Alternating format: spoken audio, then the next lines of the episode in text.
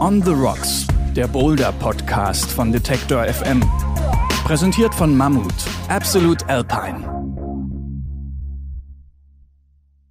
Hallo zusammen, es ist wieder Zeit, ausführlich übers Bodern zu sprechen. Mein Name ist Astrid Wulff und heute habe ich quasi eine kleine Geschichtsstunde vorbereitet, denn wir wollen mal schauen, wie und wann das mit dem Bodern so angefangen hat und auf die Erfolgsgeschichte dieser speziellen Form des Kletterns schauen. Und dazu habe ich mir einen Mann an die Seite geholt, der die Entwicklung in den letzten Jahren mitverfolgt hat. Ich hätte gesagt, vor sieben, acht Jahren hat es so langsam angefangen, eine Eigendynamik zu entwickeln, dass es mehr Boulderhallen gab, das ist unheimlich hip geworden bei den Jugendlichen.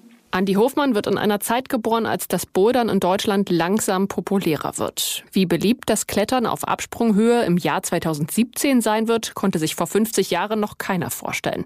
Auch Hofmann nicht, der sich seit vielen Jahren beim Deutschen Alpenverein engagiert, unter anderem Bouldertrainer ausbildet, ein Boulderbuch geschrieben und zehn Jahre die Jugendnationalmannschaft im Sportklettern trainiert hat. In Nürnberg geboren, war er schon in jungen Jahren viel in der fränkischen Schweiz bouldern.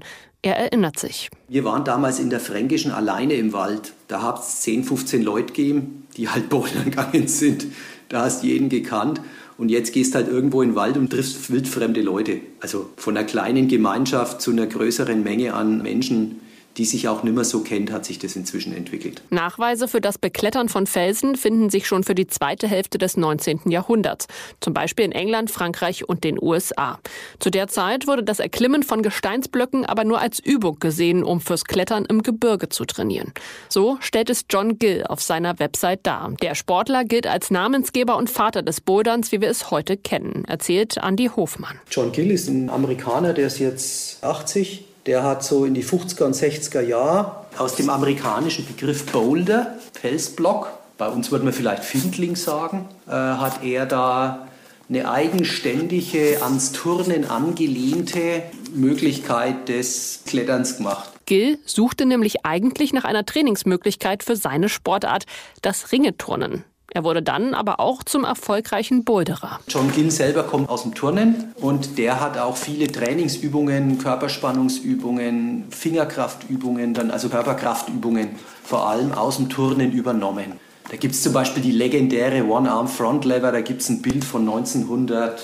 65 oder so, wo der da an irgendeiner Schaukel hängt und die One-Arm-Front-Lever macht. Auf dem Schwarz-Weiß-Bild, das sich im Netz schnell finden lässt, hängt Gill nur am rechten Arm. Der Rest des Körpers angespannt, er scheint in waagerechter Position fast zu schweben. In Folge reizten Gill kurze, schwere Routen am Fels. Der hatte sich selber ausgedacht. Der wollte irgendwelche Kletterprobleme lösen und hat sich dann eben rangemacht an ein paar Züge.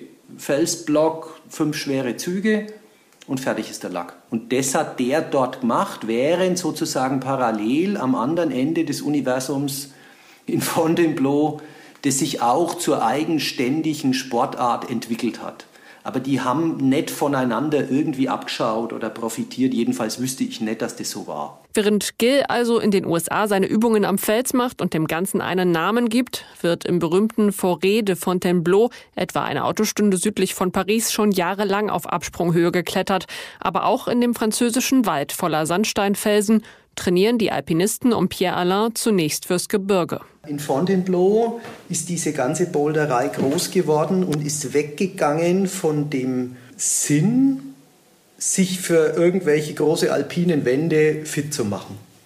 Also in Fontainebleau war es so Ende 40, Anfang 50 des letzten Jahrhunderts, haben die begonnen, diese Felsblöcke als separate Spielwiese zu sehen, so wie wir das heute auch sehen. Und das hat in Fontainebleau begonnen, was letztendlich für viele immer noch das Mekka des Boulderns ist. Es ist das Jahr 1969, in dem John Gill in einer Zeitschrift von The Art of Bouldering spricht.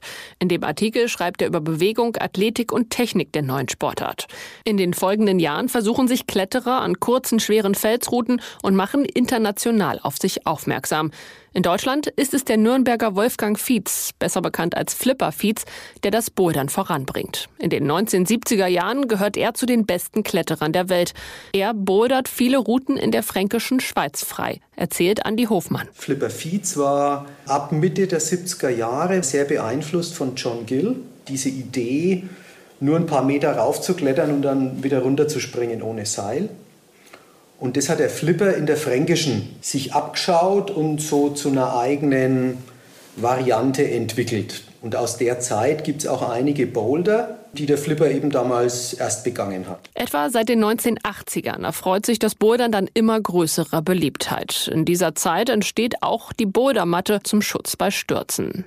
An Boulderhallen, wie sie heute mehr und mehr zu finden sind, ist in Hofmanns Jugend noch nicht zu denken. Als ich begonnen habe zu trainieren, Mitte, Ende 80, da gab es am Anfang noch gar nichts. Und so Ende 80 haben die ersten begonnen, sich kleine Wände in irgendwelche dreckigen Keller zu basteln. Das waren Wände, die waren halt zwei, drei Meter hoch teilweise nur und waren fürchterlich steil und haben lauter kleine Griffe gehabt. Damals haben wir da dran trainiert. Und auch in den Kletterhallen gibt es dann erste Boulder-Ecken oder Boulder-Räume. Die waren oftmals einfach zugeschraubt mit Griffen und da hat man sich selber Routen oder Boulder definiert. Und inzwischen ist es ja so, dass du in den Boulderhallen vorgegebene Boulder hast und dir praktisch nichts mehr selber ausdenken musst. Einen Schub geben dem Erfolg des Boulderns dann die ersten Wettkämpfe, meint Andi Hofmann. Irgendwann, da hat man begonnen, erste Boulder-Wettkämpfe zu machen. So Spaßwettkämpfe, zum Beispiel die Soul Moves in Köln,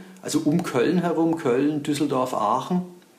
Das war so der erste richtig coole Wettkampf. Und von da weg hat es dann begonnen, auch so eine Eigendynamik zu bekommen. Und von so Wettkämpfen ausgehend ist dann auch so eine Welle von Boulderhalleneröffnungen durch Deutschland gegangen. 1999 findet international der erste Boulder-Weltcup statt. Wenig später folgen Welt- und Europameisterschaften. In Deutschland wird 2004 zum ersten Mal ein Weltcup veranstaltet. Dann hat es noch ein bisschen gedauert. Und dann hat es begonnen, eine deutschlandweite Serie, äh, landesweite Wettkämpfe, dass auch diese Spaßwettkämpfe immer mehr zugenommen haben. Also diese Wettkämpfe, die eben von der Kletterhalle zum Beispiel organisiert werden, wie es es jetzt wirklich vielfach gibt. Andi Hofmann ist begeistert, welche Möglichkeiten es heute gibt. Das hätte er sich in seiner Jugend nicht träumen lassen. Das konnte man überhaupt nicht vorausahnen. Also ich glaube, das ist eine normale Entwicklung einer relativ neuen Sportart, weil das Klettern an sich ist ja das ist ja total jung. Ähm, und wenn du auf die Leistungssprünge in den letzten zehn Jahren guckst, dann ist das der Irrwitz. Was jetzt geklettert wird, hättest du vor zehn Jahren nicht im Traum vorstellen können.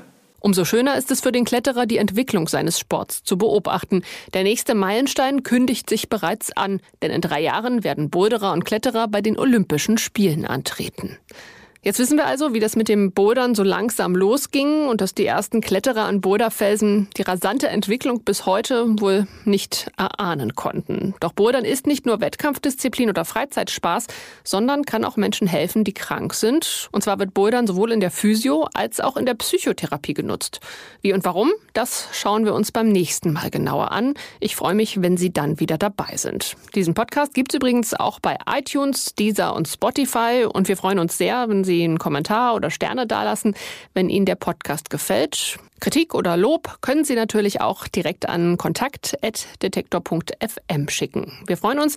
Bis zur nächsten Episode wünsche ich eine schöne Zeit. Bis bald. On the Rocks, der Boulder Podcast von Detektor FM. Präsentiert von Mammut, Absolute Alpine.